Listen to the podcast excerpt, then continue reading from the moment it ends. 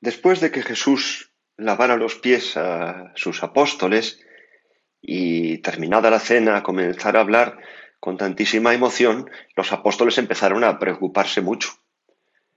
Ellos no sabían qué es lo que estaba sucediendo, pero conforme Jesús hablaba y después de aquel gesto, todo, todo olía a despedida.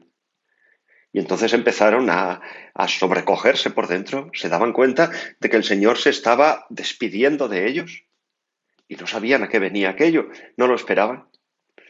Es por eso que Jesús les dice, y vamos a meditar estas palabras muy despacio, no se turbe vuestro corazón, creed en Dios, creed también en mí.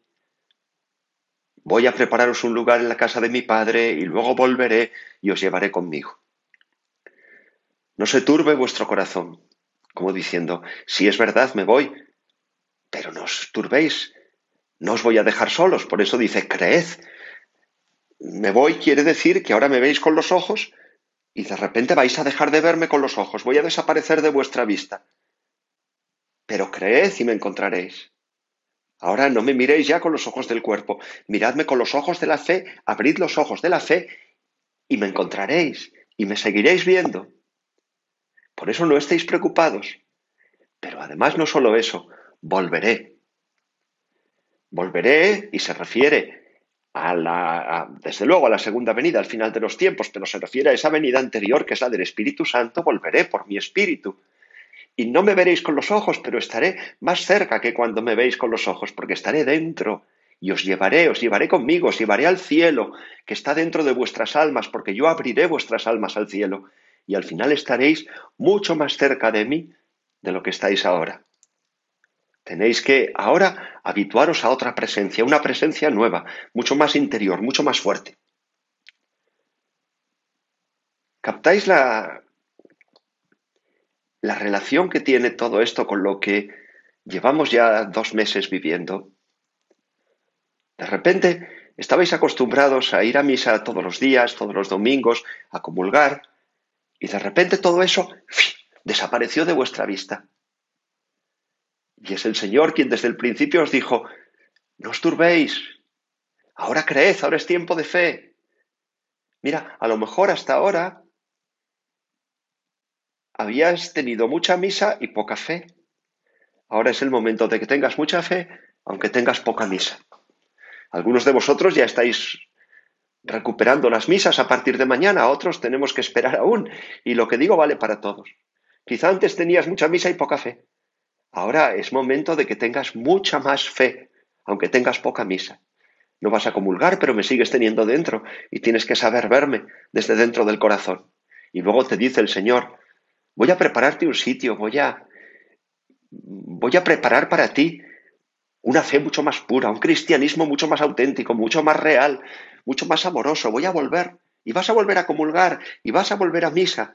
Pero después de haberte purificado, cuando vuelvas a comulgar, vas a amarme mucho más y vas a notar que yo te amo, lo vas a notar mucho más el amor mío. Y vas a venir, te voy a llevar conmigo para que donde estoy yo también estés tú, para que estemos mucho más juntos. Y esto es lo que llaman ahora la nueva normalidad para un cristiano. Vas a tener una nueva normalidad, un trato mucho más íntimo conmigo cuando vuelvas a comulgar, cuando vuelvas otra vez a recibir los sacramentos, porque estarás ya mucho más unido a mí si durante esta prueba eres dócil. Y os lo pido en el nombre de Dios, sed dóciles durante esta prueba. Llevadla y vividla como el Señor quiere que la viváis, por caminos de fe, no por caminos de rebeldía.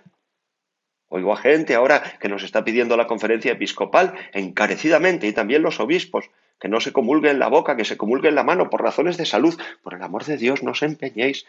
La comunión en la mano o en la boca las dos formas son perfectamente buenas siempre que se comulgue con respeto. Ahora hay un motivo de salud por el que los obispos nos piden que comulguéis en la mano, comulgad en la mano. No es ningún sacrilegio. San Juan Pablo II lo autorizó en la carta apostólica Dominique Echel. ¿Eh? Pero sería un desmán y, sería un desorden el poner el comulgar en la mano o en la boca por encima del comulgar. Oigo de gente que incluso si el sacerdote no está comunión en la boca, dicen que no comulgan. Pero eso, eso es un desmán. Y oigo de gente también, y veo gente que parece que pone la comunión durante estos días por encima del propio Cristo. Por el amor de Dios. La comunión es preciosa. A mí me encanta eh, normalmente ver cómo mis fieles, muchos de ellos comulgan de rodillas y en la boca, pero ahora les estoy pidiendo que comulguen en la mano. Comulgaran en la boca, después de cada comunión tendría yo que lavarme las manos para dar la comunión al siguiente, imaginaos.